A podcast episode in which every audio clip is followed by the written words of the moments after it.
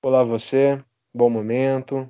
O episódio de hoje não tem música de abertura, não tem vinheta, também não tem edição. A gente está gravando na manhã do dia 11 de maio de 2021, às 11 horas. Era para ter começado inicialmente às 8, né, gente? Depois passou para 10 e meia. E a gente está mais de uma hora conversando aqui antes da gravação começar. Mas o objetivo de publicar esse episódio o mais rápido possível é pela urgência do tema. Então, se em algum momento o áudio de alguém falhar, se alguém quiser reformular a fala, né, por ter errado em algum ponto, enfim, ou até mesmo se acontecer qualquer outro problema técnico, eu espero que você entenda. Quero agradecer a Badra, ao João, ao Munir, que toparam gravar. A gente está bem cansado, né? Principalmente por tudo que fizemos no dia de ontem. Mas, mesmo assim, viemos gravar esse episódio muito na base do ódio do café. É, gente, por favor, se apresentem para ficar mais organizadinho. Vamos numa ordem alfabética, tá? Começando pela Badra.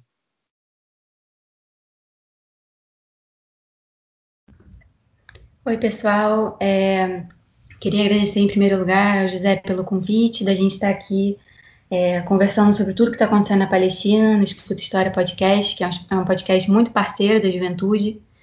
É, eu sou ativista até, através da Juventude Sanaúde. A gente, eu junto com o Munir, a gente acompanha a mídia, junto com outros parceiros nossos.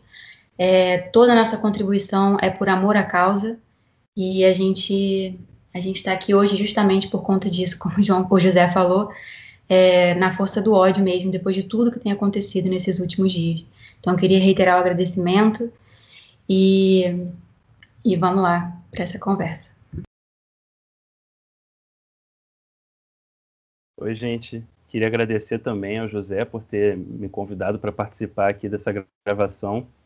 É um prazer poder estar aqui com a Badra, com o Munir, com o próprio José, eu sou o João Haddad, eu sou militante também da Juventude Sanaúde, sou professor de Sociologia e, além de militante pela causa palestina, militante pelo socialismo. Enfim, espero poder contribuir aí com o debate, né? A gente está com um pouco de sono, vai dormir tarde para ficar tentar acompanhando a situação, mas vamos lá.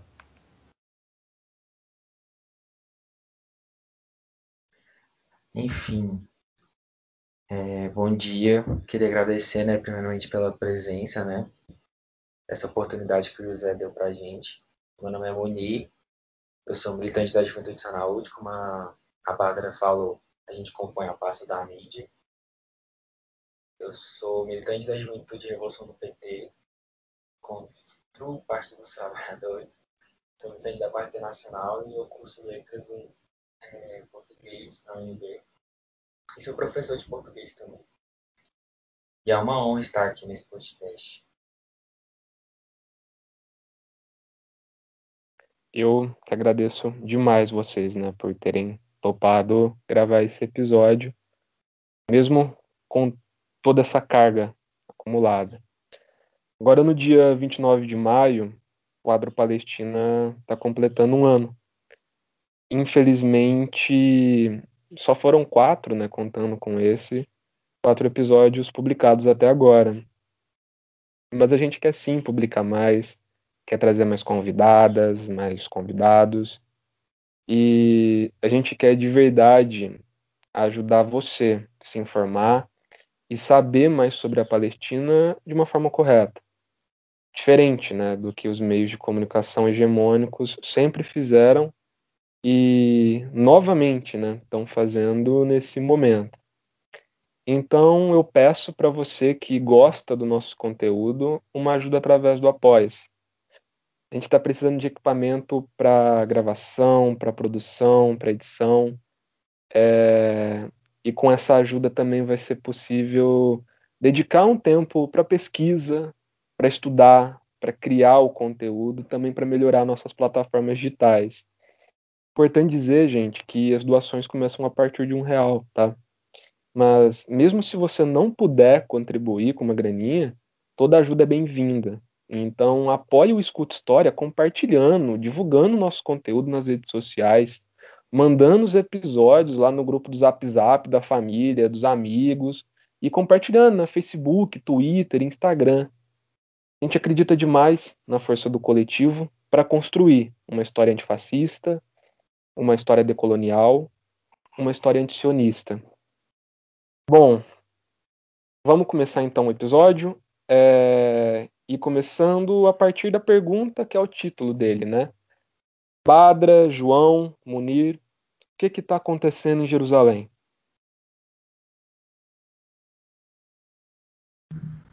Bom, é, acontece muita coisa agora em Jerusalém. A gente está acompanhando hoje é, o que a mídia hegemônica tem, é, tem divulgado muito como um confronto, um conflito entre a polícia israelense e os palestinos. Mas não é bem assim, né? É, se a gente for tentar buscar uma, uma causa, um estopim para esse confronto entre aspas, é, a gente teria que voltar desde a criação do Estado de Israel em 1948, antes disso, com as invasões e destruições de vilas palestinas, como Deir assim que a gente lembra sempre e deve lembrar sempre, e tantas outras que foram destruídas por colonos israelenses que vieram da Europa é, para construir ali, numa terra onde já existia um povo, o Estado de Israel. Mas, como a gente está tentando fazer uma coisa mais urgente, mais focada nos últimos acontecimentos, é, a gente precisa falar, para começo de conversa, sobre Sheikh Jarrah, que é um distrito é, em Jerusalém Oriental, Jerusalém ocupada, né? Acho que é a melhor forma da gente chamar aquela região. É, Sheikh Jarrah é um distrito formado por famílias refugiadas do Nakba de 48. Então, são famílias palestinas que estavam entre 750 mil palestinos expulsos de suas casas em 48. Algumas dessas famílias refugiadas residem nesse, nessa vizinhança de Sheikh Jarrah, outras em Siloam, em outras vizinhanças também ali da região. E elas estão sob constante, é, constante ataque e perseguição do Estado israelense, dos civis israelenses também, que estão sempre intimidando de diversas formas essas famílias para que elas saiam e para que Jerusalém seja é, composta somente por israelenses. Então, a gente acompanhou nessas últimas semanas quatro famílias específicas de Sheikh Jarrah que entraram com, com recurso na Suprema Corte israelense, é, tentando pedir que, que, que, a, que a, Corte é, olhe os seus documentos. Eu vou começar de novo, essa parte. De onde eu parei, que eu falei do. Eu nem sei onde eu parei, onde é que eu. Ô, ô Bárbara, só para aproveitar o que você ia dizendo, Tá. É muito importante mencionar né, a Nakba, a catástrofe, porque agora é dia 15, né? Você tem a data da Nakba. Isso. E pensando nesse cenário, a gente precisa lembrar o ouvinte que nunca existiu um dia de trégua na Palestina desde a Nakba. Uhum. Então, o que vem acontecendo agora né, é mais um episódio do sionismo, é mais um episódio da, da limpeza étnica, é mais um episódio do apartheid e do genocídio cometido contra o povo palestino. No último episódio que a gente fez do Palestina Livre foi sobre o massacre de Sabra e Shatila, né? Mas é importante que o ouvinte entenda que não são datas fechadas, né? O que eu quero dizer, não são eventos únicos que aconteceram durante esse período. A limpeza étnica, o apartheid, o sionismo, o genocídio, eles acontecem diariamente. Não sei se já foi atualizado de novo os dados, tá, gente? Se foi, me corrijam, por favor. Mas agora de manhã eu tinha visto que o número de mortos já tinha subido para 25 a última vez que eu vi também o número de crianças mortas até então eram nove crianças. Então, aproveitando, né, que estamos próximos à data, né, que foi a Nakba lá em 48, para relembrar tudo isso para o ouvinte. mas pode reformular e seguir de onde você estava, tá, tá? Só aproveitar, José, que você pediu para uhum. atualizar os dados, esse número já chegou a 28 mártires e 10 crianças. Nossa. É, então, eu vou tentar é, continuar aqui. Realmente está muito difícil também de controlar as emoções, porque a gente, a gente sente muito né, tudo que está acontecendo. É, realmente é, importante reiterar que o que está acontecendo na Palestina agora não é, é, resultado desses confrontos dos últimos dias, mas sim da, de décadas né, da colonização sionista na Palestina. Então, é, o que tem acontecido atualmente, que a gente tem visto esse movimento nas redes sociais, é, Save Sheikh Jara, né, a hashtag Salve Sheikh Jara, é, que se refere a esse distrito em Jerusalém ocupada. Isso tudo está acontecendo porque esses tribunais israelenses têm decidido pelo despejo forçado dessas famílias, definindo que as propriedades têm que ser entregues aos colonos israelenses, e isso deve, já tinha sido decidido para o começo é, desse mês de maio. E, além de tudo, é, essas, esses tribunais israelenses afirmam que as famílias têm que pagar 20 mil dólares para cobrir as despesas legais dos colonos. É, esses palestinos, então, de novo, eles são refugiados, né, são vítimas da limpeza étnica israelense durante as expulsões em massa do Nakba, é, que como o José falou, a gente, tá, a gente vai lembrar essa semana, no dia 15, Nakba, essa expulsão dos palestinos, que não começa em 48 e que não termina em 48. Nakba continua até hoje, a limpeza étnica palestina continua até hoje. Então, é, referindo-se às famílias lá de Sheikh Jarrah, é, em 1956 foi feito um acordo entre a Jordânia e a Agência das Nações Unidas de Assistência aos Refugiados da Palestina e do Oriente Próximo, né, onde foi estabelecido o direito à casa e a território dessas famílias em Sheikh Jarrah. Então, essas famílias têm o direito de estarem ali.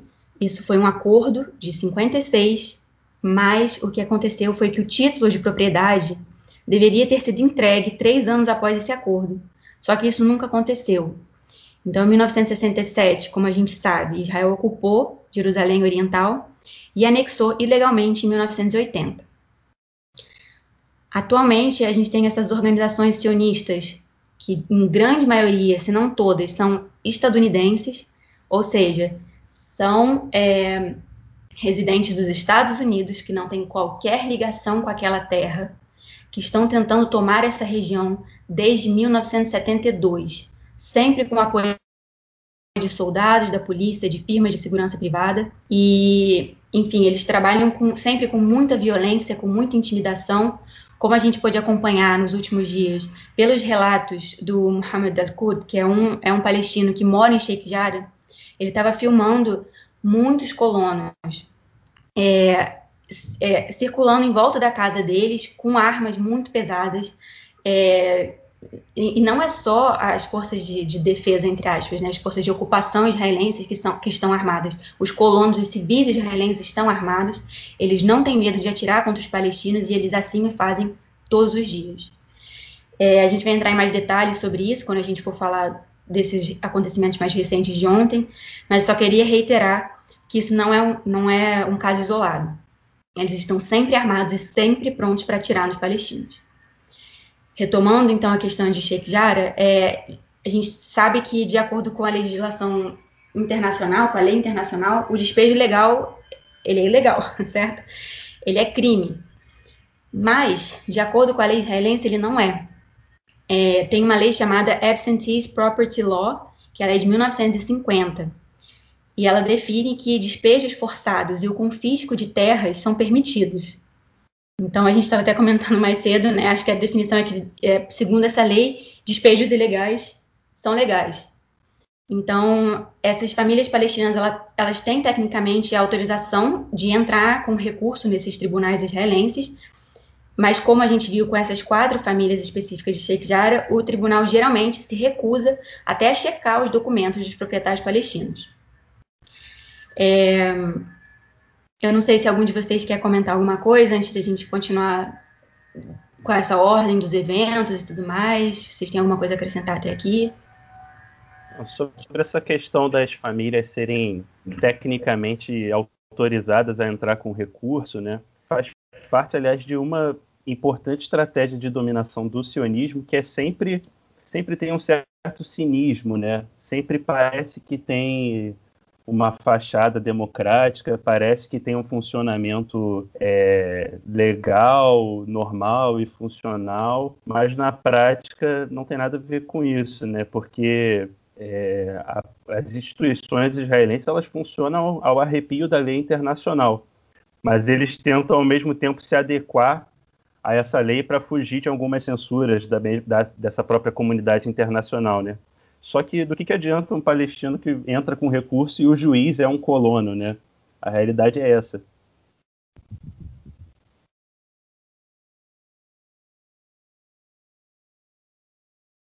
É, então só fazendo uma recapitulação, né, do que a Badra já já expôs para gente. A gente está falando de uma região ali, né, um bairro onde vivem famílias refugiadas, né, vítimas da Nakba de 48.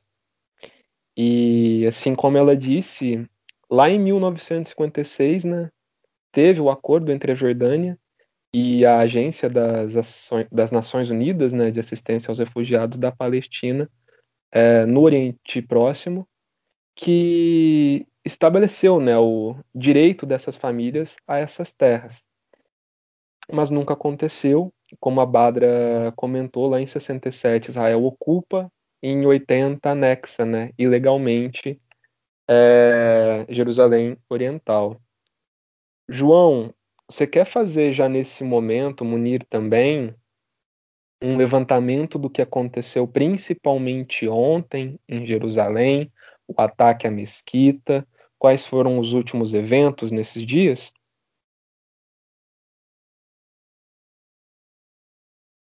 É, podemos entrar nisso. É, não sei se o Munir queria falar antes, ele deu um sinal ali.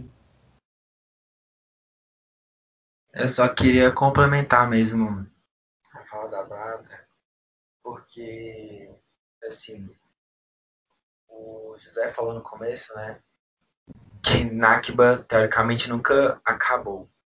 Os palestinos vivenciam essa tragédia todos os dias. É interessante a gente falar também que essa desocupação legal ocorre na Palestina inteira, né? Não só em de Ará, para o ouvinte saber, mais ou menos. E que uma coisa que me entristece muito nesses tempos sombrios, em tempos de barbárie no mundo todo, principalmente na Palestina, que eu acho que ali era a representação da barbárie vivenciada do sistema capitalista no laboratório do mundo essa marcha desses colonos extremistas né, em, em, Jerusalém Oriental, esse ódio todo, me lembrou muito uma coisa que aconteceu aí nos anos 30, 40. Essa perseguição da própria população, dos colonos, um movimento de massas em prol do ódio. Me lembrou muito o movimento aí. Badra quer complementar? É, eu quero sim, eu queria, já que o Munir falou sobre isso, só dar uma explicada melhor no que, que foi. É, umas duas semanas atrás, né, a gente acompanhou é, uma grande caminhada em Jerusalém, é, pelas ruas de Jerusalém, onde um grupo, é, grupos extremistas israelenses, né, incitavam a violência, é, cantando a seguinte frase em hebraico: "Morte aos árabes". Então eram muitas pessoas nas ruas, muitas pessoas mesmo. Eles não só se uniram com bandeiras de Israel, com esse grito é, fascista, porque não tem outro jeito de definir, mas eles também perseguiam palestinos nas ruas. Se eu não me engano, foram mais de 100 feridos. E, e eles, eles, eles passavam nas ruas, perguntavam quem era palestino. Se a pessoa respondesse em árabe, eles agrediam. Essa onda não começou só nessa passeata, Nessa mesma semana, viralizou no TikTok, é, no aplicativo, né, é, uma corrente de, entre israelenses, onde eles compartilhavam vídeos agredindo palestinos. Então, eles, eles lançavam compilados assim rápidos para diversão, uma diversão sádica, uma diversão é, horrorosa, onde eles agrediam palestinos simplesmente. Isso não foi noticiado, como sempre. Essa passeata que o Muniz se referiu do Morte aos Árabes também não teve muita cobertura. Aqui no Brasil, eu acho que, se eu não me engano, nem teve nenhuma. E isso tudo contribuiu muito para a escalada de violência que a mídia tanto gosta de falar que está acontecendo hoje. Então, esse ódio vem não só dessas duas semanas, como a gente falou, mas vem desde antes da fundação do Estado de Israel. Gente, só aproveitando, antes da também a, a Badra e o Munir levantaram a, a bola sobre a questão do, da morte aos árabes, né, os cantos que foram entoados. A gente vai também, nesse momento, falar um pouco sobre os carranistas, mas antes a nossa outra convidada acabou de chegar. A Aisha já tinha falado para a gente que talvez ela teria uma pequena dificuldade em acordar para gravar o episódio mas novamente a gente entende, a gente está muito cansado por conta de tudo é, o que fizemos nesses últimos dias. Ba é, Aisha, pode se apresentar rapidinho para gente, por favor. Bom dia, pessoal, tudo bem? É, bom, eu sou a Aisha, acho que alguns de vocês já me conhecem, né? Conheço a Badra já. É, eu sou fundadora do projeto Desoriente-se, que está no Instagram falando sobre o Oriente Médio. É, venho de família árabe, libanesa, né? E estou envolvida aí com a causa palestina já tem alguns anos. E o José me, me convidou para esse episódio, nesse momento tão, tão complicado, né? E é isso aí, vamos conversar um pouquinho sobre isso. Valeu, Aisha. Finalmente participando de mais um episódio do Escuta História. Para quem não lembra, a Aisha participou do terceiro episódio sobre greve geral da educação lá em 2019, quando a gente podia sair às ruas para manifestar. Foi uma participação rápida, a Aisha estava, não lembro se era no metrô, acho, no ônibus, eu lembro que estava maior barulho. Ela fez aquela pequena participação e depois de a gente estar tá mais de dois anos tentando gravar alguma coisa e nunca saía. É, novamente agradeço, viu, pela, pelo tempo e por vir participar desse episódio com a gente. É, vamos falar sobre os carranistas então, gente. Recentemente também foram divulgados, né, alguns vídeos é, mostrando esses colonos extremistas é, abrindo fogo contra palestinos lá em Jerusalém, ferindo dezenas deles. Então, por favor, explique melhor quem são esses carranistas é, e os eventos que aconteceram aí nesses últimos dias envolvendo eles.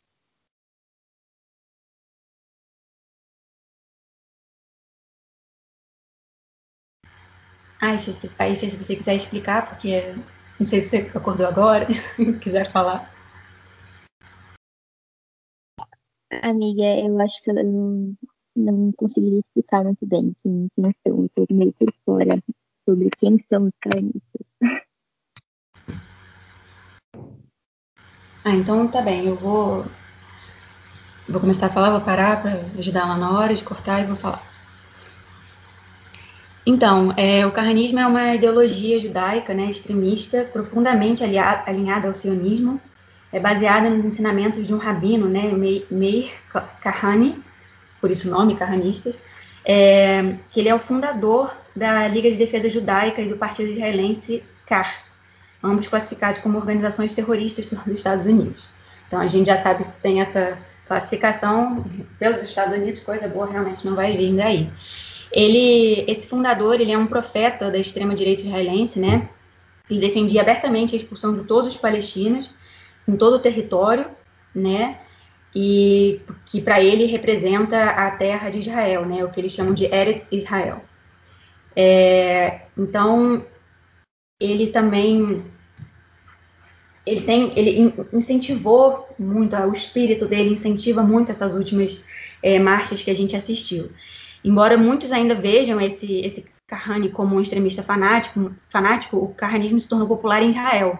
Então ele não é uma coisa isolada ele não é visto com, com maus olhos pela população enfim pelo menos por boa parte da população É, o último sinal disso, inclusive, veio nessas últimas eleições, quando o primeiro-ministro atual, né, o Benjamin Netanyahu, que está aí na luta né, para formar um governo, nunca consegue, é, ele intermediou um acordo de fusão entre dois partidos de extrema-direita com o objetivo de formar uma aliança do sionismo religioso.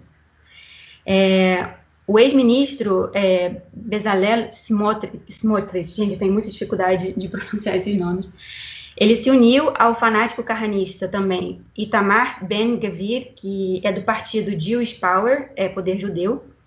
Esses dois exigiram que Israel demolisse o vilarejo palestino de Khan al-Ahmar, em vingança pela decisão do Tribunal Penal Internacional em investigar os crimes de guerra nos territórios ocupados.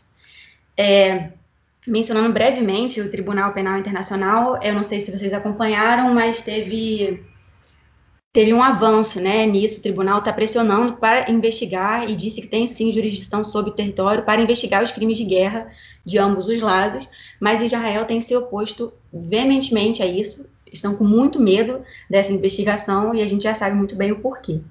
Esses dois nomes que eu mencionei muito mal, com a pronúncia completamente errada, provavelmente, o Ben Gavir e, e o Smotrich, eles estavam ontem, inclusive, em Sheikh Jarrah, incentivando é, a intimidação contra os palestinos. Então, eles foram com uma comitiva, é, tem muitas fotos deles por lá, trabalhando ali fortemente para apagar a presença palestina de Jerusalém.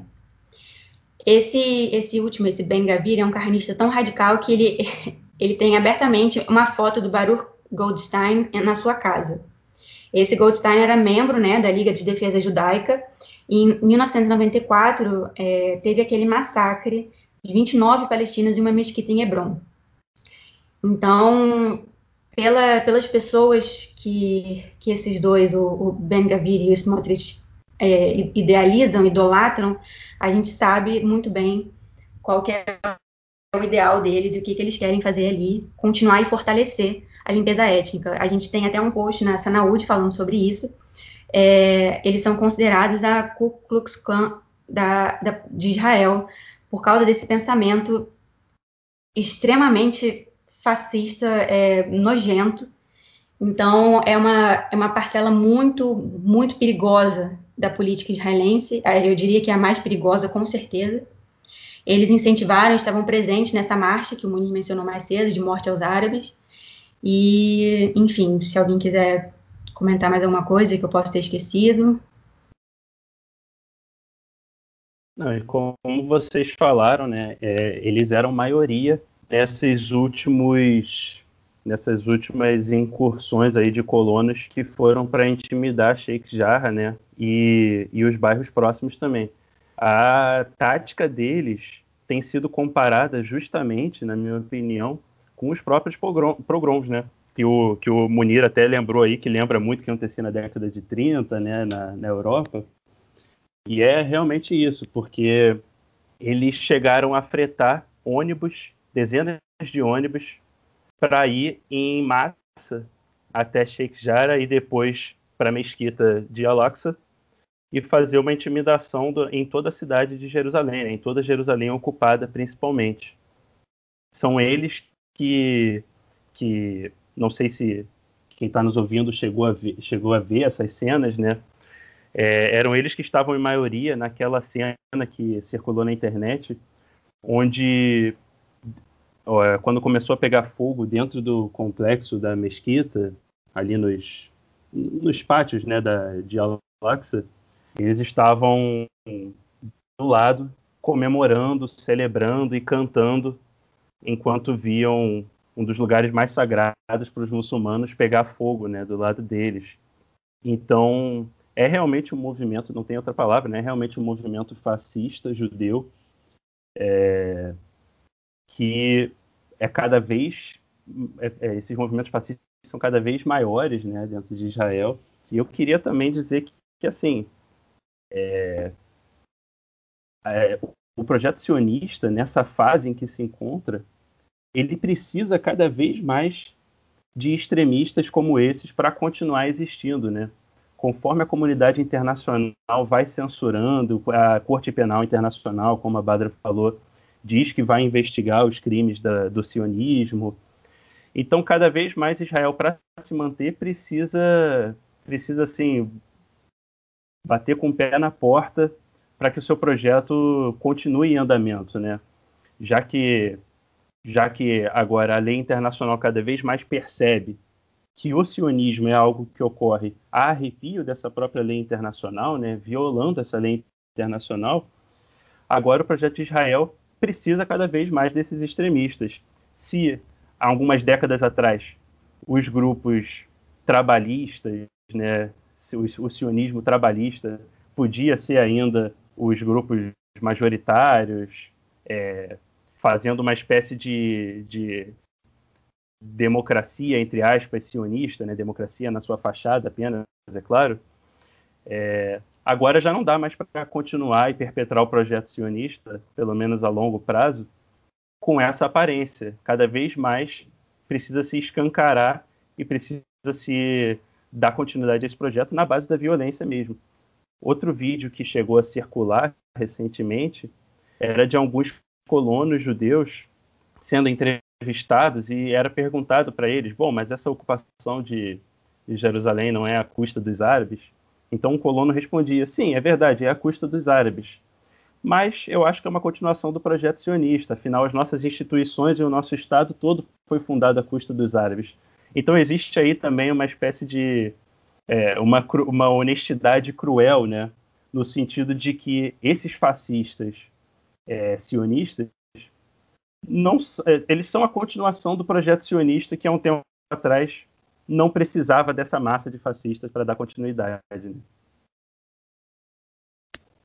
Ô João, só aproveitando o vídeo que você mencionou, é o que a gente vinha falando mais cedo, né? A gente vai dormir puto, acorda puto, lê as primeiras notícias do dia puto. Agora de manhã, primeira coisa que eu vi ao abrir o Twitter, né? Israel tava nos Trend Topics e em uma das páginas estava falando sobre o, o respeito aos templos sagrados, justamente usando esse vídeo e dando a entender que enquanto estava né, assim escrito no, tanto na descrição do vídeo é, quanto no, na, na, notícia, né, que enquanto os israelenses comemoravam né, o dia de Jerusalém, estavam celebrando aquele momento, é, os terroristas palestinos colocavam fogo perto da mesquita. Era esse discurso que eles estavam adotando hoje de manhã. Então é bem nesse sentido também. A gente acorda puto, lê notícia puto. E essa, essa informação divulgada em larga escala, em larga escala, né, cara? Você vê, eles nem se esforçam para construir uma mentira que seja crível, né? Quer dizer então que os palestinos botaram fogo no lugar mais sagrado do país deles, enfim.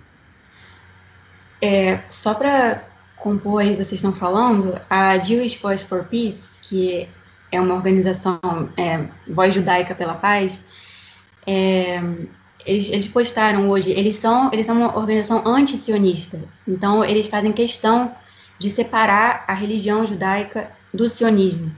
E eles postaram justamente esse vídeo que o João mencionou, falando o seguinte: é, judeus que têm sofrido pela destruição do, de um templo nesse exato local, né, ali em Jerusalém, estão nesse momento é, celebrando a destruição de um, de um local sagrado para os muçulmanos. Isso é o que o sionismo faz com a nossa religião e com a nossa comunidade. Nós precisamos de, é, de judaísmo além do sionismo. Aí é só, eu acho que é importante a gente mencionar isso para as pessoas, porque o sionismo não tem nada a ver com a religião judaica. E enfim, é, é, assustador você assistir essas imagens, é, essa comemoração. Se você ouvir o áudio, era uma festa, era uma, era uma celebração enorme. E essas mesmas pessoas que estavam dizendo que os, os palestinos, os muçulmanos, né? Os muçulmanos palestinos que teriam colocado fogo na própria mesquita, no próprio no complexo né, da própria mesquita, é, são as mesmas que estavam falando que trocaram o número de mortos em Gaza. Então as notícias é, elas são todas do avesso. É, o New York Post eles fizeram uma publicação no Twitter, depois eles retiraram. Eles informaram que tinham morrido 20 israelenses e 9 crianças israelenses. Então, nem as informações estão certas sobre quem está morrendo e quem está sendo massacrado. É, só vou fazer um comentário e depois eu vou passar para a Isha se ela quiser, porque eu acho que é importante a gente lembrar sempre disso. A gente está no final do Ramadã, que é o mês sagrado para os muçulmanos. Isso está acontecendo em pleno Ramadã. Os sionistas sabem exatamente disso. Isso tem a ver com a marcha do dia de Jerusalém. Aisha, se você quiser falar sobre isso, fica à vontade. É, não tem respeito, não tem democracia, não tem liberdade religiosa em Israel. Israel está tá escrito nas leis básicas de Israel. É um Estado judaico exclusivo, é, é apenas para judeus. Então, essa imagem que a, que a, mídia hegemônica passa de Israel como um lugar de liberdade não é verdade. Essa perseguição não acontece só com os muçulmanos. Os palestinos cristãos, na, nas celebrações de Natal, de Páscoa, a gente sabe muito bem o que acontece, a gente acompanhou no domingo de Páscoa, é, no, domingo de Páscoa mesmo, foi no sábado, para, para, os ortodoxos, para os palestinos cristãos ortodoxos. Eles estavam impedindo os palestinos de rezar na igreja, uma igreja sagrada. Então, assim, essa perseguição é contra os palestinos, independente da religião.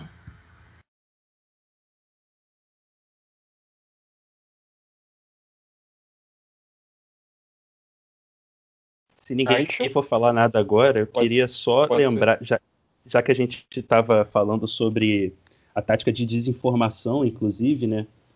É, de, depois a gente pode entrar um pouquinho mais a fundo na questão da, é, da, da, questão de Gaza mesmo, né? Por enquanto a gente ainda está falando, enfim, mais especificamente sobre Jerusalém, mas como talvez né, os ouvintes tenham visto, é, vocês aqui que estão comigo com certeza, né, estão sabendo, começou é, uma retaliação de Gaza depois da, da repressão e depois de ter tido inclusive mortes nos, pelos né, de palestinos em Jerusalém. É, e essa repressão, essa, essa retaliação, ela foi distorcida também, além do que a Badra falou de inversão das mortes, tem um jornalista israelense que eu não conhecia, mas eu fui pesquisar sobre ele depois que eu vi isso e vi que ele é um cara famoso. O nome dele é Alon Ben David. É, acompanha jornalista de guerras e tudo mais, cobriu a, a guerra do Líbano, essa coisa toda, mas ele descaradamente repercutiu uma fake news é, no Twitter dele com um vídeo falso que mostrava, na narração dele, dizia: Ah, isso aqui é uma zona residencial de Gaza que está lançando mísseis contra Israel nesse momento. E quando você vai pesquisar, o vídeo é antigo, não é nem desse ano, e sequer é na Palestina, né? não é em Gaza. É, segundo informações, é de uma região na Síria, né? provavelmente de mísseis lançados por algum daqueles grupos rebeldes sírios né? ao longo desses mais de 10 anos de guerra civil que tem ocorrido na Síria. Isso foi repercutido por esse jornalista israelense e pelo canal 13 né, de Israel, que aparentemente é o canal de notícias de lá. Então, assim, óbvio, qual é o objetivo de repercutir uma notícia como essa? Obviamente, justificar ataques às zonas residenciais de Gaza, né? Justificar as mortes de civis. Enfim, essa a tática de desinformação, ela faz parte, né, das táticas de guerra sionistas, né, de Israel.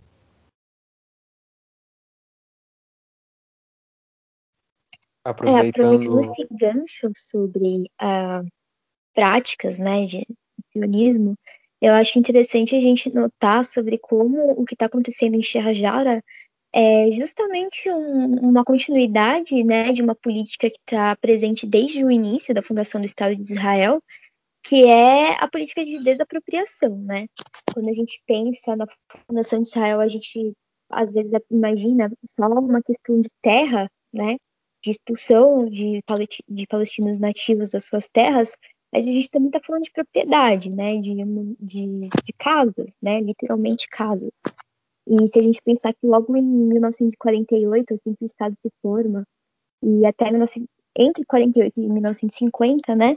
Uh, Israel formula e solidifica um, um aparato jurídico para legitimar o roubo de propriedade, né? Que nas chamadas leis de, de expropriação, de propriedade abandonada, né? Entre muitas aspas é, esse movimento né, que acaba é, facilitando o processo de colonização né, das terras palestinas, porque você já tem um, um elemento material ali, a gente está falando de casos, né?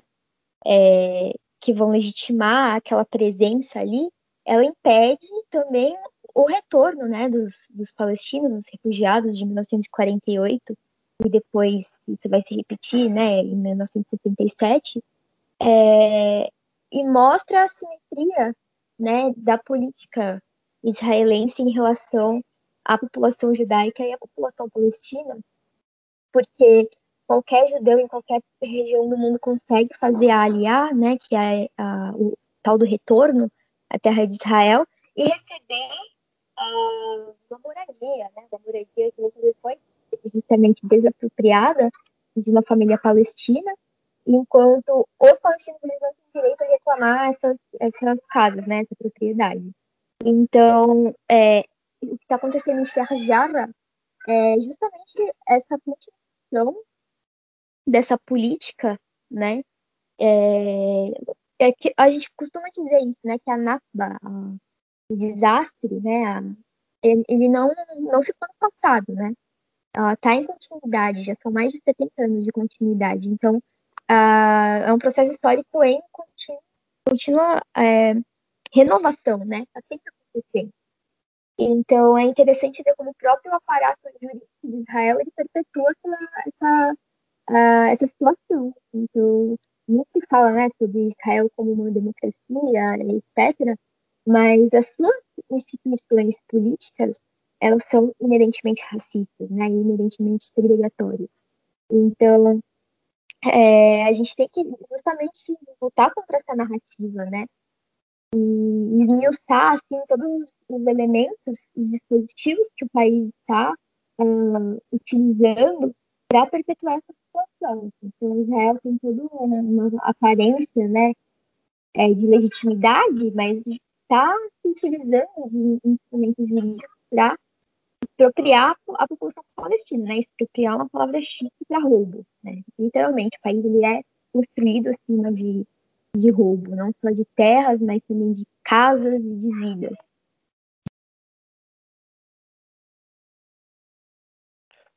aproveitando o gancho levantado por vocês, o ouvinte já assim, depois de toda essa apresentação, deve estar se perguntando, né? Mas se isso é ilegal, se isso é crime, por que, que nada é feito? Bom lembrar, gente, que os colonos israelenses de extrema direita, eles raramente são responsabilizados né, pelas autoridades de ocupação. Então, na grande maioria dos casos, os colonos que perseguem, os colonos que atacam os palestinos, eles são acompanhados e protegidos por soldados israelenses. A gente também viu alguns vídeos uh, que mostravam isso. Alguém, algum de vocês quer complementar essa informação antes da gente ir para o próximo tópico? É, eu acho que o que eu poderia lembrar é talvez o vídeo que é, todo mundo lembrou depois que você acabou de falar, né? É, pelo menos dos acontecimentos recentes, em que o, de, nos, na, no contexto lá dos protestos dos, dos palestinos e tudo mais, um colono israelense, isso tem gravado de vários ângulos diferentes, então não tem como dizer, não tem como tentar distorcer essa narrativa a não ser, a não ser assim muito cinicamente mesmo, um colono israelense pegou o carro dele e atropelou vários palestinos em questão de segundos, assim, em alta velocidade, intencionalmente. Não tem como ter outra interpretação para o que ocorreu. E evidentemente os palestinos tentaram tentaram retaliar quando ele bateu o carro dele depois de atropelar e quase matar um jovem palestino que estava ali. O que ocorreu? E isso também está gravado em vídeo a polícia israelense imediatamente veio e começou a apontar a arma, ameaçar, atirar contra os palestinos que, que ousavam avançar contra esse colono israelense fascista, né, assassino, que tinha acabado de atropelar vários palestinos ali. Né? Então, esse é só mais um de tantos exemplos, né? E que deixa evidente que, na verdade, não interessa se você é um extremista, se você é um fascista, mas se você ajuda a perpetrar o projeto sionista, o projeto colonial, você vai ter a proteção do Estado sionista. essa é a realidade né, de Israel.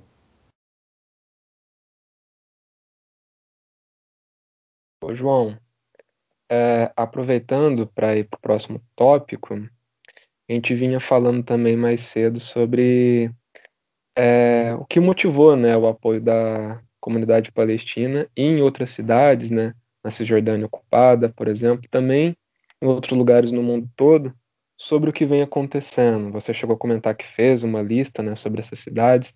Pode falar mais um pouco sobre isso também? Ah, sim.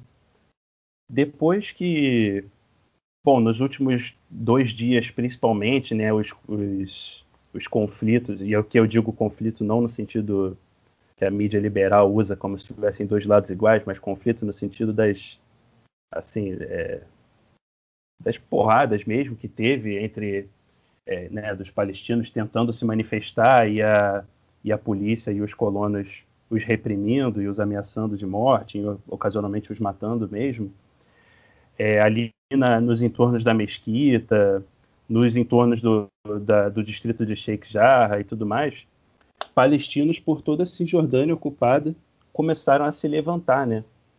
E eu acho que é muito importante a gente ver isso. Eu contabilizei até ontem, é capaz que hoje isso já tenha mudado, já tenha aumentado esse número, mas eu contabilizei 22 cidades da Cisjordânia ocupada, da Palestina ocupada, em que houveram, em que houve levantes populares. E assim, levantes populares mesmo, no sentido de massas palestinas indo para as ruas, jovens indo para as ruas e, e não aceitando mais. Muitos deles, né, é, entre aspas aqui, né, cidadãos de Israel, né, entre aspas, porque um palestino supostamente cidadão de Israel nunca vai estar em pé de igualdade com um judeu, cidadão de Israel mas muitos deles que têm o passaporte ali, né, israelense, mesmo assim, indo para a rua, protestando, né, e fazendo verdadeiros levantes populares, se revoltando e, e, e jogando pedras contra contra delegacias de polícia, porque viram os mesmos vídeos que nós vimos da polícia defendendo colonos assassinos, colonos terroristas. Então, cidades como, para citar algumas, Nazaré, Haifa, Umm al-Fahm, é, é, Lead, é, é Majd al-Krum, enfim, eu tenho uma lista aqui de 22 cidades, é, uma cidade beduína de, chamada Láquia, enfim. depois a gente pode, inclusive, tem algumas imagens que, que mostram né, fotos de, de manifestações massivas em todas essas cidades, em todas essas em todos esses locais, né? Os palestinos foram para as ruas, foram com, bandeira, com a bandeira nacional palestina, é, muitas vezes substituindo, inclusive, imagens muito bonitas de se ver, substituindo as bandeiras israelenses pelas bandeiras palestinas. Algumas delas, é, algumas dessas manifestações, os palestinos é, chegaram um vídeo muito muito legal, inclusive os palestinos conseguiram colocar uma bandeira palestina numa viatura de polícia que estava em alta velocidade, então ela saiu por aí balançando a bandeira palestina, né? É, mas enfim, tudo isso mostra, eu acredito, que apesar da repressão ter sido assim num nível muito intenso e apesar da repressão ainda estar acontecendo do projeto colonial não está medindo esforços para assassinar, para matar, para desapropriar os palestinos nesse momento, está acontecendo um sentimento de união em toda a Palestina ocupada que, que a gente estava precisando ver de novo, né? Que a gente estava precisando ver de novo. Eu queria mencionar também, é, não sei se alguém quer falar alguma coisa antes, mas eu queria mencionar que também muitos vídeos dos, das manifestações palestinas, a gente viu os palestinos não só com a bandeira nacional palestina, mas palestinos na Cisjordânia ocupada, é, com bandeiras do Hamas e bandeiras da, e pôsteres das brigadas Al-Qassam, que é o, é o braço militar do Hamas. E eu chamo atenção para isso, não para querer suscitar nenhum tipo de, de rivalidade, que às vezes a gente sabe que existe entre Hamas e Fatah, mas para demonstrar que existe uma identificação nesse momento entre os palestinos, uma identificação muito forte entre os palestinos da Cisjordânia ocupada e os palestinos de Gaza e vice-versa. A prova disso é que no momento de, como eu posso dizer, de, é, em que, os, em que os, os colonos judeus estavam entrando na mesquita de Al-Aqsa, né? Estavam pelo menos lutando para entrar com o apoio da polícia, né? Os palestinos tinham se preparado para isso, fizeram barricadas nas entradas dos pátios da mesquita, é, juntaram pedras, porque é a única arma de defesa que eles têm contra os fuzis das forças de ocupação. Mas mesmo com as barricadas, mesmo com as pedras, a polícia começou a entrar no complexo da mesquita e começou a reprimir o, os palestinos lá dentro. Nesse momento é que foi dado um prazo pela resistência de Gaza de que as forças de ocupação teriam até seis da tarde daquele dia, né, para se retirar do complexo da mesquita, mostrando mais uma vez, né, que a resistência realmente estava, a resistência em Gaza estava realmente se portando como também uma salvaguarda dos palestinos resistindo em Jerusalém e no restante da Cisjordânia ocupada. Então, eu acho que, apesar de, enfim, algumas divisões políticas, como em todo país do mundo tem, né, cidadãos com diferentes opiniões políticas, o sentimento de união, o sentimento de união nacional, de necessidade de resistência à força ocupante é muito maior do que isso. Gente, só antes de ir para o último tópico, eu vou abrir para as considerações da Aisha, porque ela vai precisar sair daqui a pouco. E aí a gente vai para o próximo tópico. Acredito que o Munir quer falar alguma coisa ainda sobre esse. E depois as considerações de cada um, tá? Mas antes, Aisha, suas considerações, o que tem te deixado puta e formas de se informar e conteúdos que a gente pode ter sobre o que está acontecendo em Jerusalém. E também uma divulgação, uma divulgação do Desorientado. Demorou.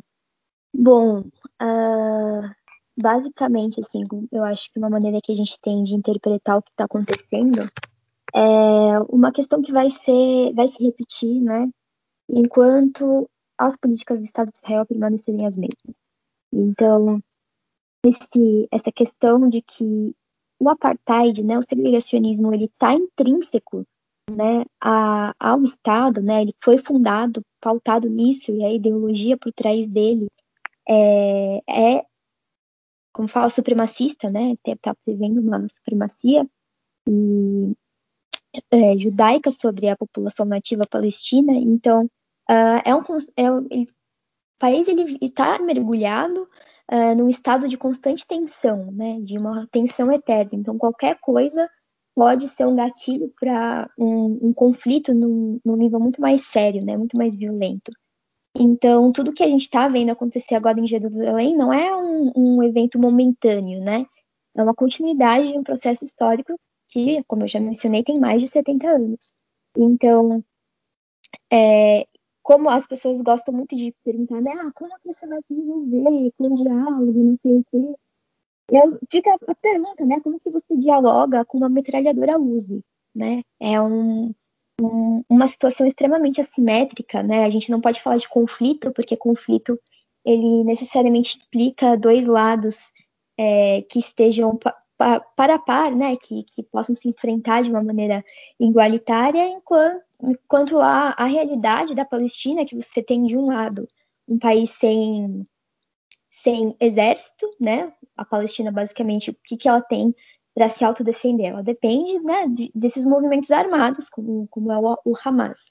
Enquanto Israel, por um lado, é um dos exércitos mais poderosos do mundo, né, que além do aparato militar, tem um aparato tecnológico extremamente avançado, né? Israel é um, um dos polos da tecnologia de informação atual, então eles trabalham com coleta de dados, né, que otimizam a sua a sua política é, segregacionista, né, e militarizada.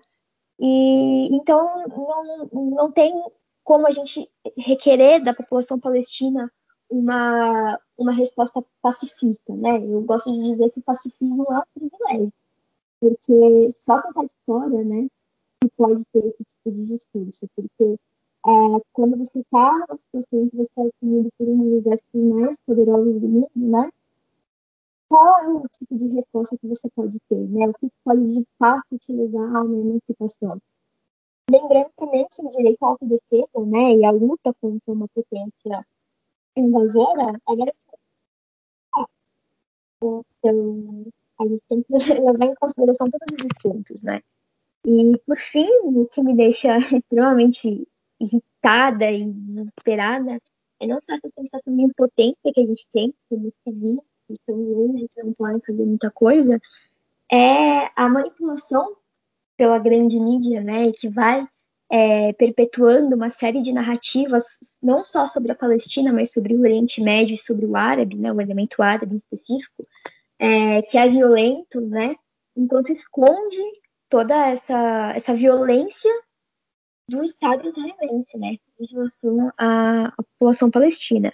Então, tem um, todo um processo de falsificação né, da realidade é, por meio dos, dos meios de, de, comunicação, como o pessoal já apontou aqui, e que é, a gente tem que fazer uma luta né, em muitas frentes. A gente tem que, ao mesmo tempo, lutar é, em solidariedade aos nossos irmãos palestinos, é, mas também contra a desinformação. Então, é um processo muito cansativo, então a gente tem que acabar fazendo um papel, desempenhando um papel na fase de jornalista, porque a gente acaba tendo que compartilhar vídeos de, diretamente de fontes palestinas, traduzir textos do árabe para o português para poder informar as pessoas, além de ser um processo extremamente cansativo psicologicamente, né? Uh, para a comunidade palestina aqui no Brasil, então, que você está longe, você está vendo a sua família é, sofrer, você está vendo a sua terra mais uma vez é, atacada e destruída, né? Acho que pouco se fala do, do, impacto emocional que todo esse processo tem nas pessoas. E, por fim, sobre, uh, sobre informações, né, como você me perguntou, José, é, infelizmente a gente não pode se fiar em grandes meios de comunicação, né? Então a gente tem que aproveitar que uh, as redes sociais estão aí e buscar fontes palestinas de, de informação. E aí você não precisa se preocupar em falar árabe, porque a gente tem uma comunidade palestina grande aqui no Brasil que está fazendo esse trabalho de informação. Então a gente tem perfis como o da Hayat Omar, tem o canal de Orientalista, não, mentira, canal Orientalista, tem a Juventude Sanaud, que acho que é o principal canal palestino aqui no Brasil e que está todo momento trazendo informações atualizadas, né, sobre o que está os, sobre o que está acontecendo, qual que é a realidade ali em Gaza, que está sendo bombardeada, o, os protestos e a violência que estão acontecendo ali em Jerusalém. É, enfim, né, você tem que buscar diversificar as suas fontes de, de informação. E por fim, né, como eu já vou ter que sair, infelizmente, é, fica aí o convite para o pessoal acompanhar o Desoriente-se, né, que é um trabalho aí que eu estou levando é, para frente com a Karine, a Karine Chiaito, que é minha colega, a gente busca trazer, justamente diversificar essa narrativa e trazer um outro olhar para o Oriente, por isso que se chama Desoriente. É, a gente fala sobre cultura, política, é, religião, etc., né, a partir da, de uma análise da ciência política, da sociologia, né, das relações internacionais. Então a gente busca sempre trazer uma informação objetiva, né? Então ninguém precisa se preocupar em ser islamizado, ninguém está fazendo esse trabalho ali. E é isso, queria agradecer ao José pelo convite, né? Infelizmente eu não pude participar da maneira que eu queria, né? Mas a gente ainda vai. Eu vou voltar aqui, a gente vai ter um episódio todinho de três horas da gente conversando, tá bom? E agradecer também aos convidados, a Bárbara, ao, pessoal que está aí conversando. E é isso, força pra gente. Tudo vai ficar bem, tomara.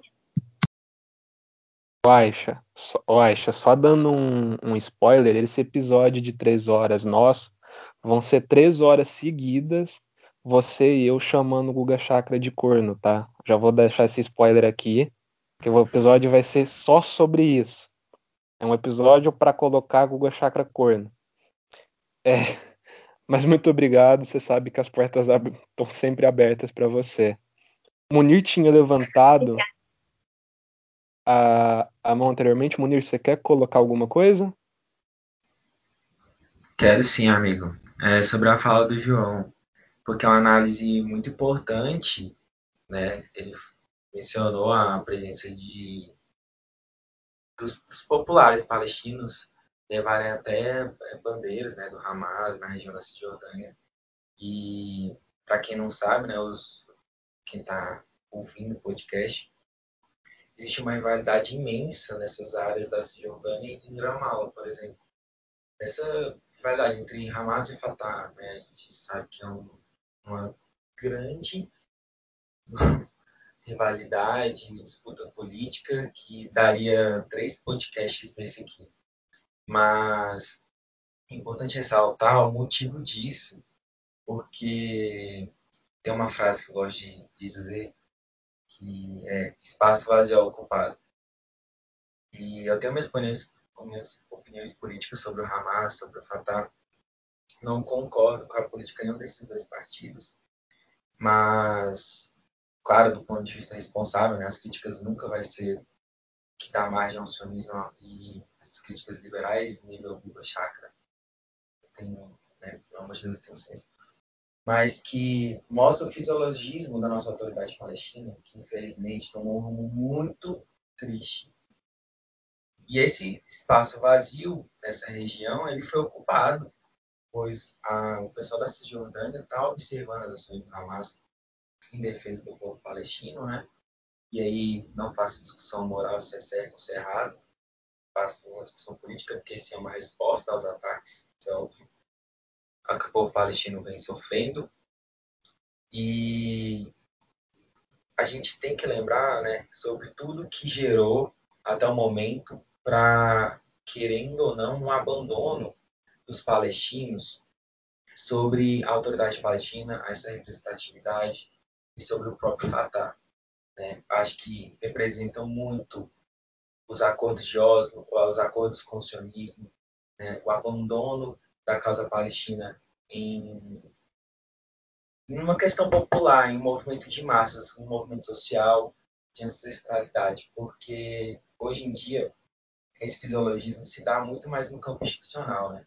A autoridade palestina se posiciona nesse modelo é, mais de tentar trazer para as Nações Unidas essa via diplomática que a gente sabe que não deu certo até agora. E tendo em vista também que eu não romantizo a, a luta armada, né? Eu sei que é uma luta muito desproporcional, né, com conosco Israel, isso é óbvio.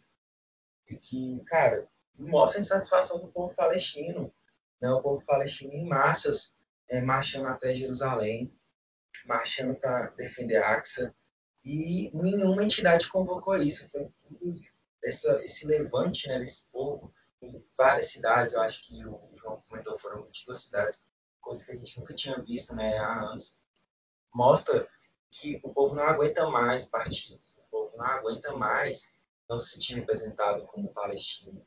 O povo não aguenta mais né, não ter uma OLP que não seja toda fragmentada e rachada, que se organize em prol da libertação da Palestina no órgão máximo deliberativo, né?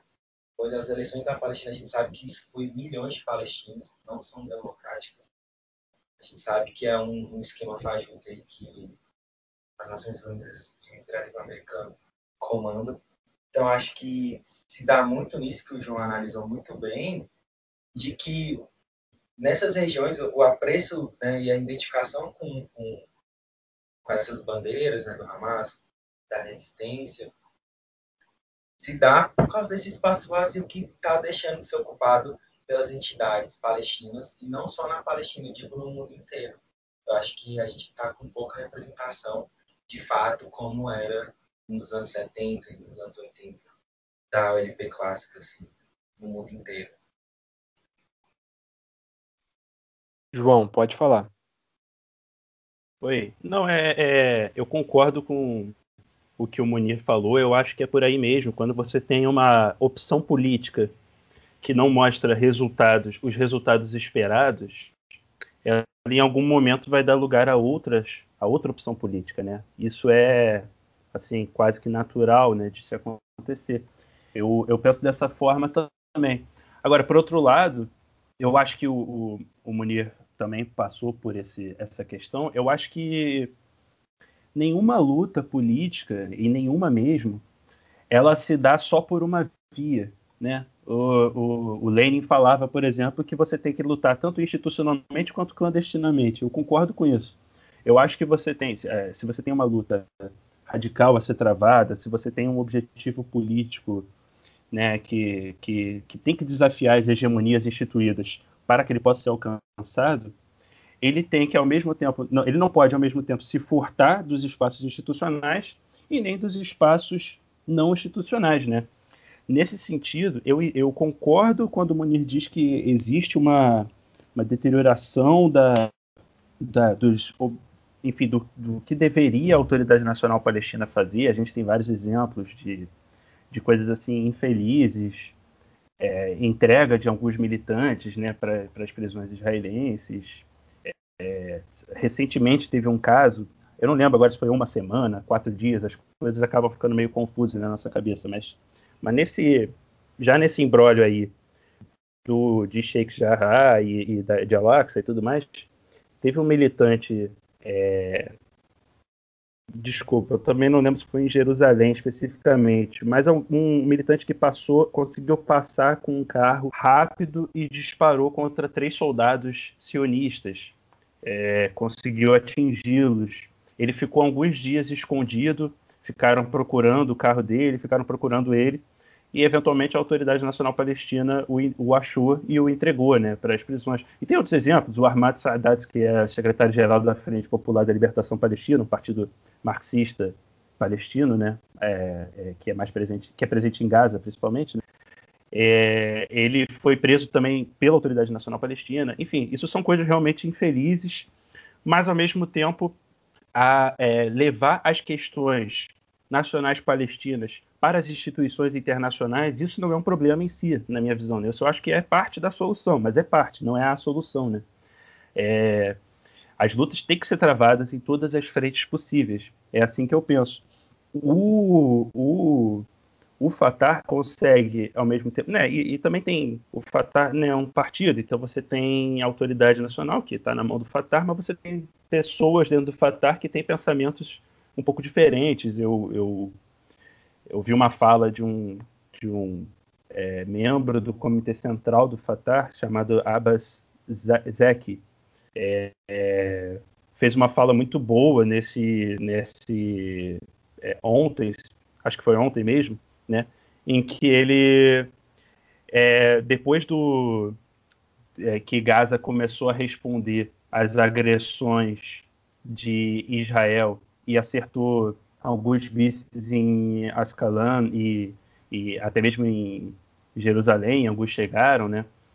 É, em alguns nas costas ali de Tel Aviv, o Knesset foi evacuado assim às pressas e tudo mais. Aí esse Abazek, que é membro do Comitê Central do Fatah, falou o seguinte: ele falou, olha só, o estado de medo em que ficaram rapidinho os israelenses evacuaram o Knesset correndo, né? Isso mostra que ele até citou, isso é meio que uma citação do Mao Tse Tung, né? Ele falou, isso mostra que uh, Israel, na verdade, é um tigre de papel, né? Mao Tse Tung falava que o imperialismo é um tigre de papel, né? É, então, enfim, ele faz uma fala que não é uma fala contra né, é, é, a resistência em Gaza nesse momento, é vendo o papel dela também numa luta que é uma luta nacional. Então, acho que a gente não pode ignorar as diferenças, mas ao mesmo tempo ver né, que, que é uma luta que está sendo travada em várias frentes, é uma rivalidade que tem motivo para existir, e, e, mas ela não pode ser também, né? É, a luta é palestina, né? A questão é essa, eu acho, é uma luta por libertação nacional. Uh, o, agora, ao mesmo tempo que o Fatah e a Autoridade Nacional Palestina consegue levar certas questões para as instituições internacionais, para os órgãos multilaterais e etc., Gaza, ao mesmo tempo, tem um papel de relação internacional tão importante quanto, na minha opinião. E é o outro lado da moeda, né? enquanto tem uma, a relação institucional, tem a relação, vamos dizer assim, não institucional. Eu falava aqui antes da gente começar a gravação, é, é, eu vou repetir agora, tem uma, um, é, um dos mísseis, o míssil mais avançado que foi usado nesses últimos dias pelo Hamas e pelas brigadas é, pelas brigadas Al-Qassam, que é o braço militar do Hamas, e pelas brigadas Al-Quds, que é o braço militar da Jihad Islâmica Palestina, era um míssil chamado Badr 3. que é um míssil de fabricação iraniana. E aí é, a, a, gente pergunta como é que esse míssil iraniano chegou né, em Gaza.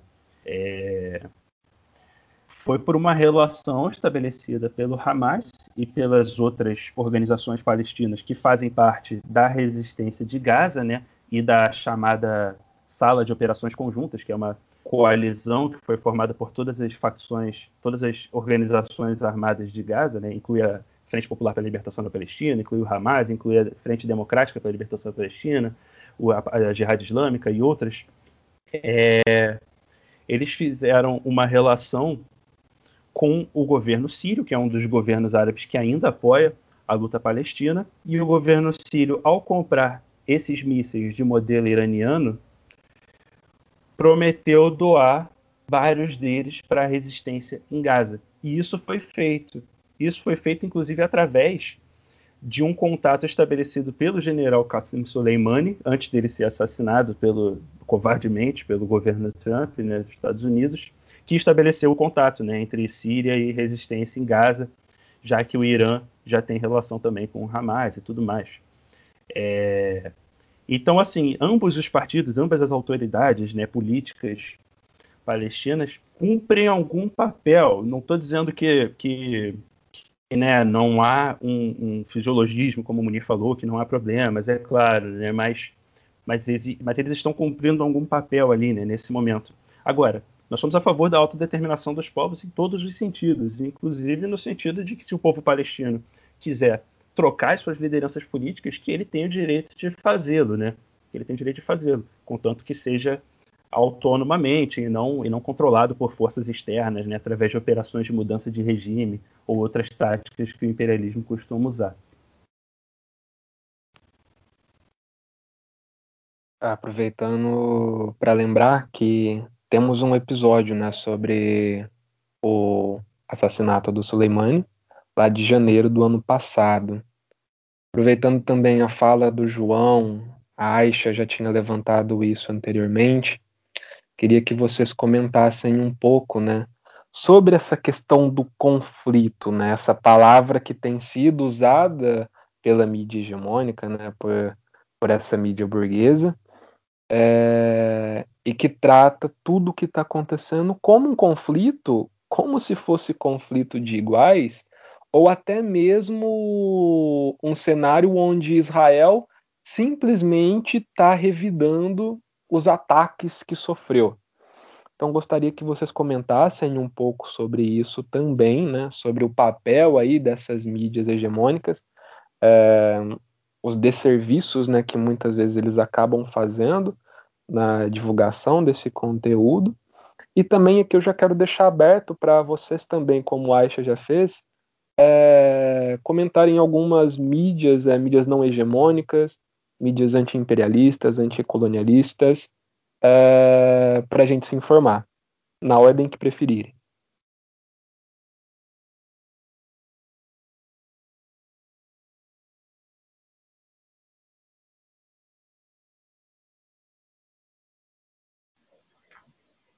Então, é, já que o José tocou nesse ponto, que é o nosso último ponto, né? É muito importante ressaltar o papel da hegemonia das mídias, né? Quando a gente, a gente diz mídia, a gente está falando de todas as plataformas de comunicação, além do principalmente de comunicação ainda no mundo que é, acredito que seja a TV, né? pelo menos no Brasil é, as redes sociais, o Twitter, é, a Bárbara está aqui, ela pode provar. O João também, ele também estava atuando com a gente nessa, nessa tática de guerreira digital, pois a gente sofreu muitos, muitos boicotes para divulgar os vídeos né, dos acontecimentos em Sheikh Jarrah, dos acontecimentos da resistência do povo palestino. O Instagram boicotou nossos vídeos, é, cancelou algumas contas, tentou bloquear a página da saúde. A Milena do canal Orientalista teve seus vídeos retirados. O João foi tentar compartilhar no WhatsApp conosco os vídeos, não conseguiu, o WhatsApp meio que censurou. Então, eu acho que já é uma resposta para o ponto que o José trouxe. as, o meio de comunicação, a mídia, ela é sionista. A gente sabe que ela é comandada pelo capital, a ideologia dominante da classe dominante.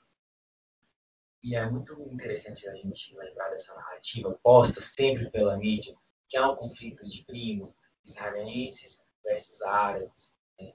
é islamismo versus judaísmo. Ah, porque essa narrativa ela é imposta ao mundo inteiro de maneiras mais veladas. Perceba que na Palestina, né, na, nossa, no nosso, na nossa querida Palestina, as discussões são muito mais veladas, são muito mais. Tem essa ausência de informação, tem, não, não tem dados verídicos, muita propagação de fake news por parte desses grandes canais de comunicação. Então, assim, a gente sabe, por exemplo, fazendo uma analogia, dizem que a América Latina é um bairro de pobre, né? A Palestina já é a explosão desse bairro de pobre. É, na Colômbia, eles não divulgaram nenhuma. Começaram a divulgar depois de meses a brutalidade da polícia reprimindo os protestos, né? Contra as reformas impostas pelo governo lá. Do mesmo partido daquele viralista Uribe. Então, fazendo analogia com, com o povo da Colômbia, a Rede Globo não mostrava, por exemplo, é, os líderes de esquerda que foram assassinados, que estavam disputando as eleições burguesas, né? E não falava a ligação do narcotráfico com, com o ex-presidente da Colômbia, por exemplo. Agora, mesmo com vários ataques né, dos colonos israelenses extremistas, é, é, por exemplo, como citaram, o Morte aos Árabes, né, daquele movimento lá fascista em Sheikh Jarrah.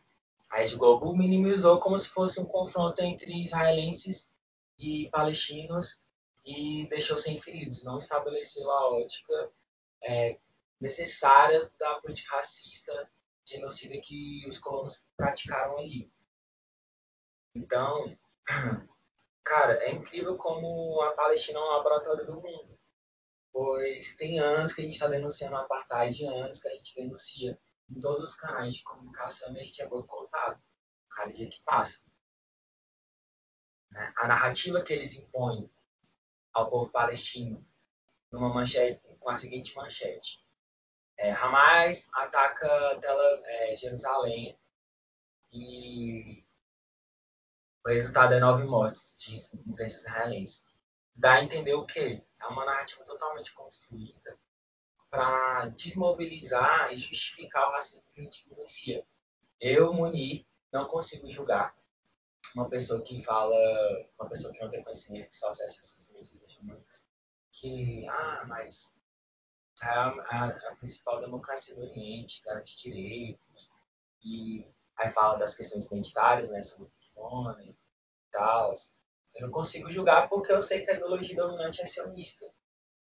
Porém, eu consigo julgar aqueles que têm acesso à informação e aqueles que se dizem aliados, né, que sabem sobre a causa palestina, justamente aqueles que aquele, aquele pessoal, né, da região ali, que não vou falar o nome, que, que são muçulmanos, que sabe o que está vivenciando em Israel, é cúmplice disso e corrobora com a, com a, narrativa que o povo palestino tem que desocupar, por exemplo, Axa, tem que desocupar Jerusalém e evitar o confronto. Mas o povo palestino.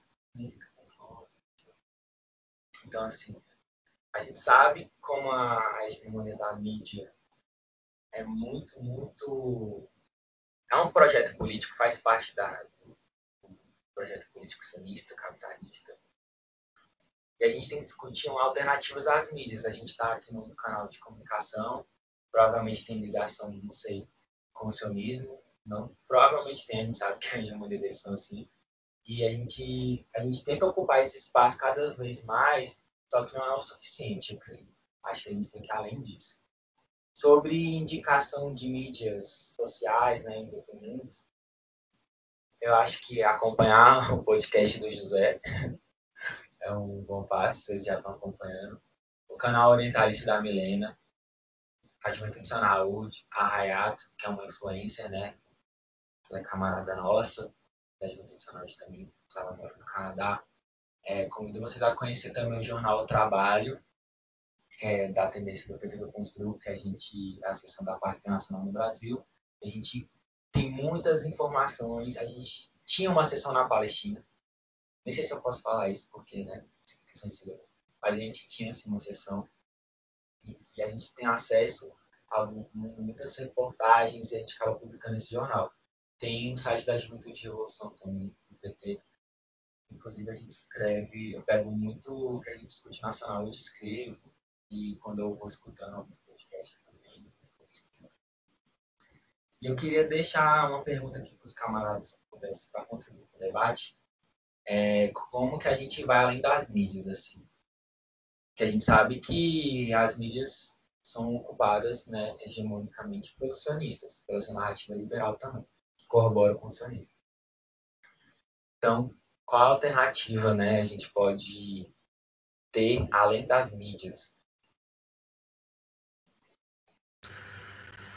É, eu queria então complementar essa fala do Munir, e já que a gente está falando de mídia, de cobertura, é, de fake news, é, eu queria só mencionar uma coisa que está acontecendo agora, aqui no Brasil, tem uma semelhança muito dolorosa com o que está acontecendo na Palestina, que nesse momento garimpeiros estão atacando a comunidade Yanomami. São pelo menos, pelo que eu recebi agora, são pelo menos oito indígenas mortos e mais de dez baleados. É, pelo, que, pelo que eu estou vendo, a facção está atacando, os Yanomamis estão fortemente armados com fuzil com metralhadora. Então, é, é, exatamente a mesma coisa que acontece na Palestina. É, as dores são exatamente, claro que cada um tem as suas particularidades, as dores são muito semelhantes. É, a comunidade indígena aqui no Brasil é, sofre isso desde 1500, com a invasão dos portugueses aqui do Brasil. É um processo muito doloroso, a cobertura midiática também não acontece, a gente sabe como isso funciona. Então, só se eu puder falar, é, para além de meios que comuniquem da, da questão palestina, sigam a mídia índia, é, sigam é, páginas também que comunicam a partir das comunidades indígenas no Brasil é, o que está acontecendo, o que acontece, denunciando esse massacre que acontece aqui desde 1500. E sobre sobre a gente, de novo, reiterar para seguir a Juventude Sanaúde. É, a gente está no Instagram, arroba Juventude Underline Sanaúde. Todo mundo que acompanha Escuta História tem certeza que acompanha a gente também. É, queria aproveitar também o espaço para agradecer o apoio que a gente está recebendo. A gente está tá ganhando muitos seguidores, muitas pessoas estão divulgando o nosso conteúdo. A gente está fazendo um trabalho muito cansativo de divulgar essas notícias horrorosas que a gente recebe. Não é fácil para a gente ficar vendo imagem de criança morta criança morta por um, por um, por um drone que sabe muito bem aonde que está mirando. Então, é muito difícil para a gente acompanhar tudo isso. Eu queria agradecer o apoio, agradecer quem está compartilhando, que continuem fazendo isso. E sobre o que o Munir falou, a gente está organizando também, vai sair nas nossas redes, é, chamados para, para passeatas ou carreatas, dependendo do lugar. A gente está dando preferência à carreata para quem puder participar em várias cidades do Brasil, levando a bandeira palestina. É, enfim, cartazes, isso tudo vai sair no nosso Instagram essa semana. A gente está numa correria muito grande para conseguir fazer tudo a tempo, para conseguir é, chamar as pessoas e aproveitar desse apoio que a gente está recebendo. Uma outra coisa que a gente está fazendo para justamente poder financiar é, essas, essas carreatas, como, como, as pessoas sabem, a Juventude de Saúde é, a gente não tem dinheiro, a gente depende de doações também. Então a gente abriu uma vaquinha que vai ser compartilhada hoje no nosso Instagram também. Então eu peço a todos que compartilhem para que a gente possa é, ter essa, essa, colaboração de todos para a produção de material, de lambes, de cartazes, outdoors para os atos que vão ser realizados agora e que a gente vai divulgar nas nossas redes. Então acompanhem as redes. Quem puder é, participar das manifestações, a gente agradece demais. A gente sabe que nem todo mundo tem carro, onde vai ter carreata, então nem sempre vai ser possível, mas a gente pede que, que independente de quem for, use máscara, sempre com álcool em gel na mão, distanciamento sempre imprescindível, a gente vai, está prezando por fazer tudo nas ruas, então é aberto, e enfim, acho que é isso. Queria de novo agradecer ao José pelo convite e reiterar que abram os olhos, porque é, para o que está acontecendo na Palestina, porque é uma limpeza étnica na nossa frente, está sendo filmada, está sendo gravada, e mesmo assim ela continua acontecendo. Então, o apoio de todo mundo é muito importante. É, agradecer aí a Bárbara pelo, pelo informe que ela acabou de dar. Muito importante mesmo. É, né, quando, quando, você tem mortes assim que, que é, acontecem impunemente, né, é, você vai ver que tem sempre algo de, de comum né, nesses povos que estão sendo mortos. Né? Ou, é, ou são os negros e ou índios aqui no Brasil, os palestinos né, na, na, Palestina ocupada, né, ou seja, são povos que estão sofrendo realmente processos deliberados, às vezes de longo prazo, às vezes de mais curto prazo, mas processos deliberados de extermínio. Né? Então, muito importante esse informe, tem tudo a ver com, com o assunto, não é algo, não é algo fora do assunto, não. É, eu só eu não vou fugir da pergunta que o José fez, o pessoal fugiu, ele perguntou também sobre a, a palavra conflito, né? É, eu, eu, eu acho que assim é verdade, a, conflito é complicado porque supõe dois lados em pé de igualdade, né? É, às vezes a gente acaba né, deslizando, falando em, em conflito, né? Às vezes eu acabo falando também sem querer, mas é importante prestar atenção para essa questão da semântica, assim, é, para as palavras que a gente usa. Isso tem importância. Tem uma, me lembra até uma entrevista famosa está gravado em vídeo do Hassan Kanafani, que é o que, é o que foi que foi um líder da Frente Popular de Libertação da Palestina também. E tem um jornalista ocidental entrevistando ele, né? É um vídeo que talvez as pessoas, talvez os ouvintes já tenham visto. Imagino que quem está aqui, a Badre, o Munir e o José também viram, né? É, e o jornalista ocidental pergunta para o Kanafani: é, por que, que vocês não sentam para conversar com os israelenses e aí ele fala assim, conversar, você, você, se a gente sentar para conversar com a força colonial, isso vai ser uma conversa entre o pescoço e a espada, né? Não tem conversa quando você tem um povo sendo exterminado e outro em, um, uma entidade colonial exterminando. Então é, é, importante lembrar disso, né? Não tem, não tem igualdade entre, não tem igualdade de condições. Existe uma das maiores potências do mundo, apoiada pela maior potência do mundo, é, que é Israel, apoiado pelos Estados Unidos. É, Israel armado com ogivas nucleares, com, com são fábricas militares que vendem armas para o mundo inteiro, inclusive para o Brasil, inclusive, inclusive empresas de equipamentos militares que armaram as ditaduras militares latino-americanas. A verdade é essa, né? É, é, então, assim, realmente não existe uma, não existe uma condição de igualdade aí. Quando, quando o Hamas lançou o primeiro míssil ontem contra o, os territórios ocupados e só o lançou porque as forças de ocupação insistiram em continuar o ataque ao Al-Aqsa depois do prazo de 6 horas da tarde estabelecido pela resistência de Gaza, Hamas lançou um míssil que acertou em algum lugar, alguma construção, alguma, algum lugar que não teve vítimas. A resposta imediata da ocupação da, da, da, de Israel foi um ataque de drone que matou três crianças. Esse, isso, esse foi o primeiro ataque de Israel na troca de, né, na troca entre aspas de mísseis aqui é, é, que está rolando. Ou seja, que condição de igualdade tem quando você tem uma, uma resistência que joga um míssil, às vezes caseiro, às vezes de uma artilharia improvisada que não consegue mirar direito, onde é que vai acertar, e a resposta imediata é, é, é matar três crianças, né, com um ataque numa mesquita. E aí, depois que matou as três crianças, e a gente aqui no Brasil ficou sabendo, né, é, que o primeiro ataque de Israel tinha vitimado três crianças, Israel fez o segundo ataque no mesmo lugar, ou seja, para matar mais crianças. Dito e feito, matou mais duas crianças.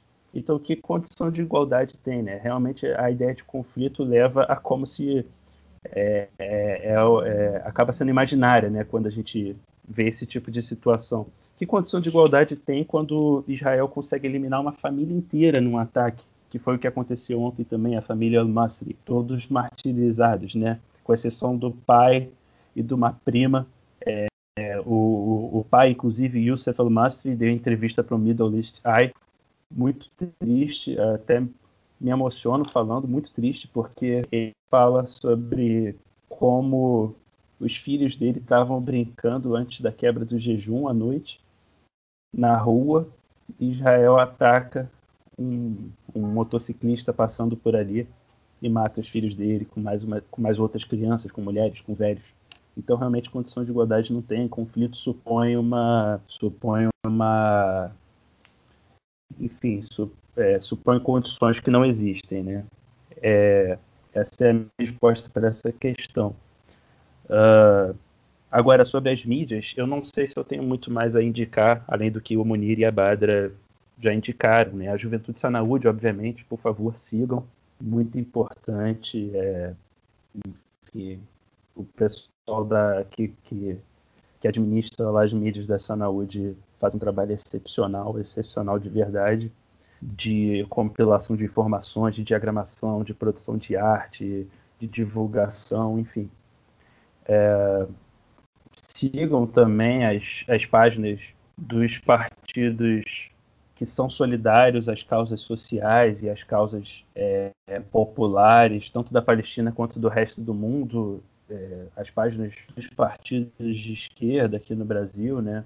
Uh, uma, uma página, uma tem um instituto que eu gosto muito, produz muito material interessante de, de viés anticolonial, que é o Instituto Tricontinental de Investigação Social. É, ele tem página em inglês, em português e em espanhol. Eles produzem materiais muito, muito legais, materiais densos de pesquisa e não só de jornalismo, né? É, entre nos sites dele, deles e deem uma olhada. E jornais como Brasil de Fato, que são ligados às causas populares. Enfim, acho que as minhas indicações são essas mesmo. É, o, o resto o Munir e a Badra já falaram.